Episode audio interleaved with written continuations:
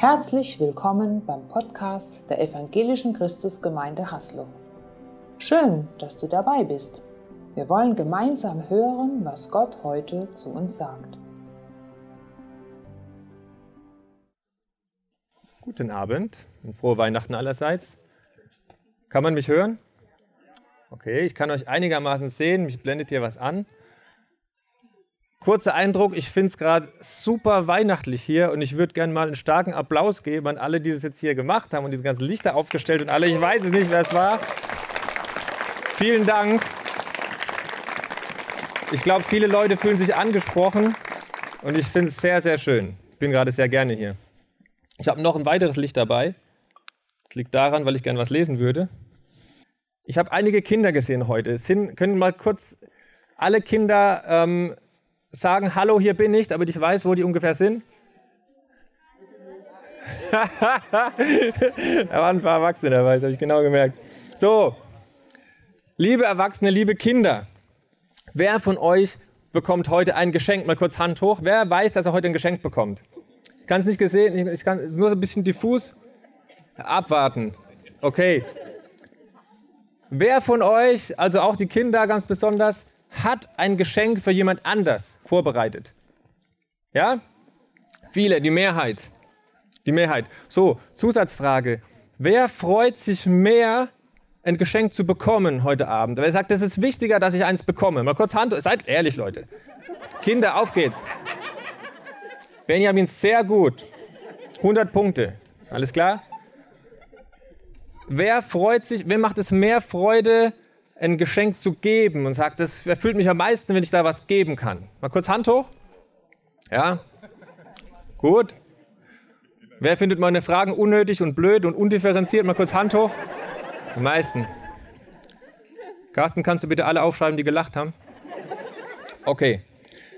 In der heutigen Weihnachtsandacht geht es um folgendes Thema. Beschenkt, um zu schenken. Ja, also zwei Sachen.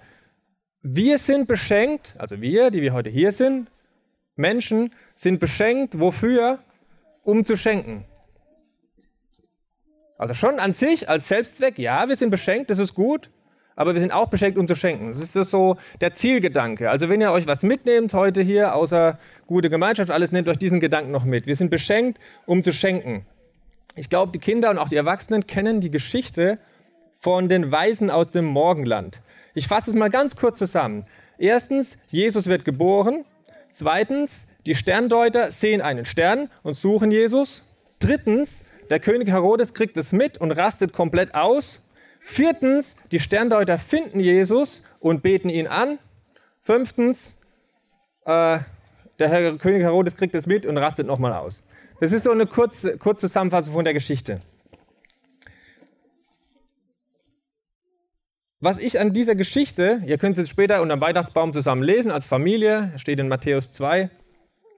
Was ich unglaublich beeindruckend finde, ist, dass Gott hier ein Geschenk an die Menschheit macht. Also Gott schenkt sich.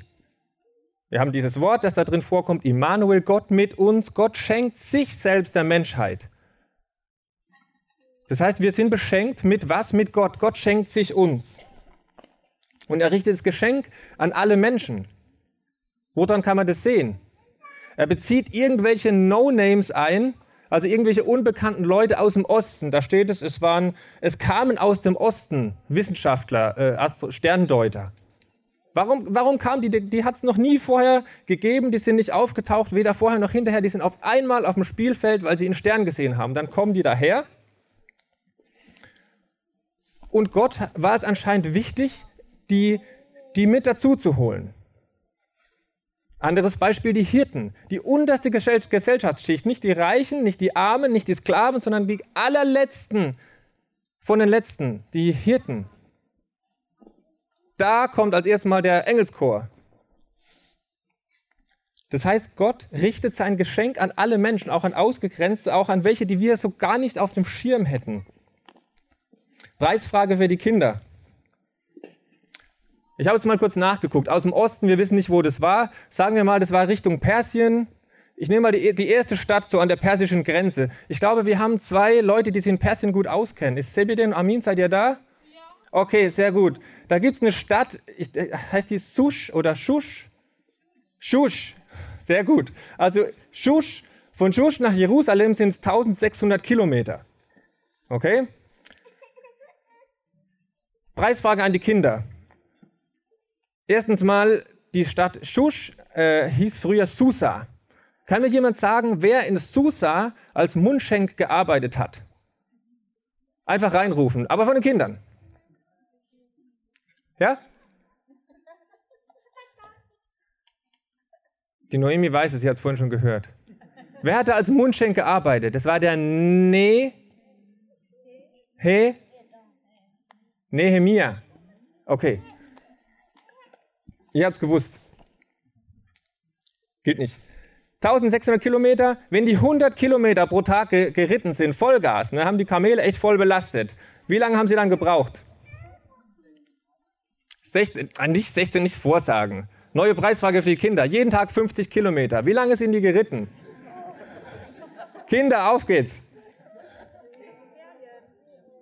Die Kinder haben Ferien, was soll das heißen, Ferien?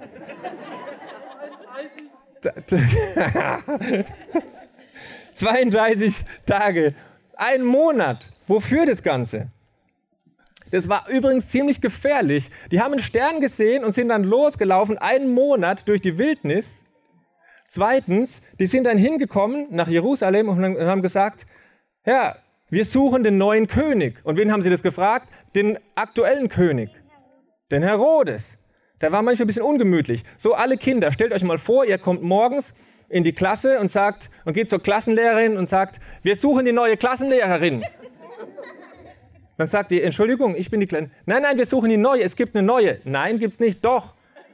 Es ist ein bisschen ungemütlich dann. Und dann stand es, und der König, äh, ja, ist ausgeflippt und mit ihm die ganze Stadt. Ich übersetze es mal so. Die Sterndeuter haben sich das ganz schön was kosten lassen. Gott schenkt sich selbst den Menschen und das Geschenk will angenommen werden. Das kostet etwas. Die sind losgelaufen, die haben nach ihm gesucht. Die haben sich darauf eingelassen. Frage an uns. Die Blätter sind nass geregnet. Frage an uns, wo könnten wir Geschenke von Gott annehmen? Was schenkt uns Gott überhaupt? Was sind es für, für Sachen? Was, wie können wir uns von ihm beschenken lassen? Vielleicht Geschenke, die schon lange für uns bereitstehen. Ich mache ein persönliches Beispiel. Gott hat uns Ruhe geschenkt. Er hat uns den siebten Tag geschenkt. Das ist nicht nur eine unnötige Regel, die man leider, wo man sich leider daran halten muss, wenn man das Pech hat, dass man Christ ist, sondern das ist ein Geschenk an uns. Da ist ein Ruhetag, auf den können wir uns verlassen. Der Erfinder des Lebens hat uns einen Ruhetag geschenkt. So wie der Erfinder von der Waschmaschine eine, eine Bedienungsanleitung dazugelegt hat, haben wir einen Ruhetag bekommen. Anderes Beispiel, was schenkt uns Gott? Die Geburt von Jesus wird in Jesaja angekündigt mit Friede fürst. Gott schenkt uns Frieden. Leben wir im Frieden am Arbeitsplatz oder zu Hause in der Familie? Leben wir täglich von dem Frieden? Wie so ein Auto, das an die Tankstelle fährt? Oder leben wir in der Angst? Das ist eine Frage. Okay, erster Punkt. Wir sind beschenkt. Gott schenkt sich uns Menschen, einfach weil ihm das Spaß macht, weil er gerne Menschen segnet. Zweitens, Gott schenkt, um zu schenken. Er schenkt uns etwas, damit wir weiterschenken können.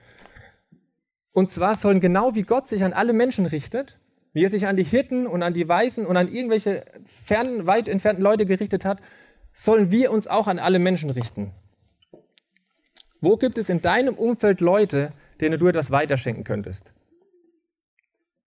Ich weiß, dass viele Kinder, nein, alle Kinder, die da sind, haben ein schlaues Köpfchen. Vielleicht habt ihr in der Schule ein Kind, das Probleme hat, wo ihr sagen könnt, da kann ich helfen, da kann ich was weiterschenken. Oder vielleicht habt ihr Hoffnung und Frieden. Und dann ist ein Kind, irgend, keine Ahnung, ein Kind in der Schule, das vielleicht keine Hoffnung und keinen Frieden hat. Wie könnt ihr zu diesem Kind hingehen und sagen, da schenke ich was weiter? Ich frage mal. Kinder, kennt ihr jemanden in der Schule? Oder die Erwachsenen am Arbeitsplatz, wo ihr sagt, da, da meldet sich jemand, da könnte ich zu jemand hingehen, ich habe was. Magst du sagen?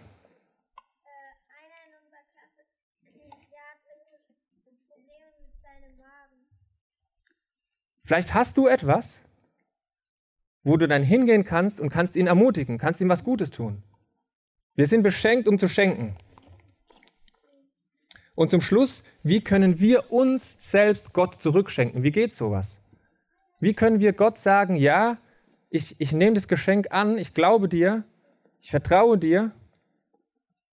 Ein wesentlicher Bestandteil davon ist, dass wir sein, sein Geschenk annehmen, seine Liebe annehmen. Gott zu lieben bedeutet vor allem, seine Liebe für uns anzunehmen. Und zwar in einem Übermaß, das uns verändert, sodass wir verändert wiederum auf Menschen zugehen und weiterschenken können. Was haben die Sterndeuter getan? Als sie den Stern sahen, kam eine große Freude über sie. Sie gingen in das Haus und fanden das Kind mit seiner Mutter Maria.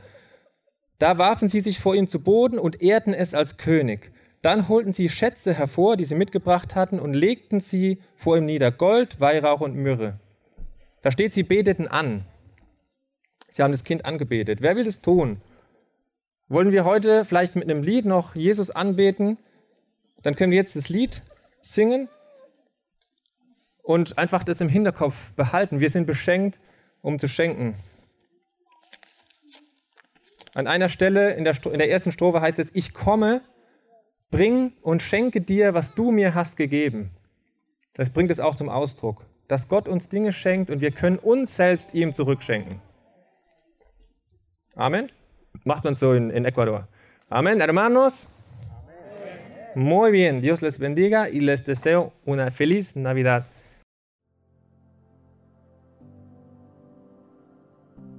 Schön, dass du dabei warst. Sicher war etwas Wertvolles für deinen Alltag dabei. Wir wünschen dir eine gesegnete Zeit.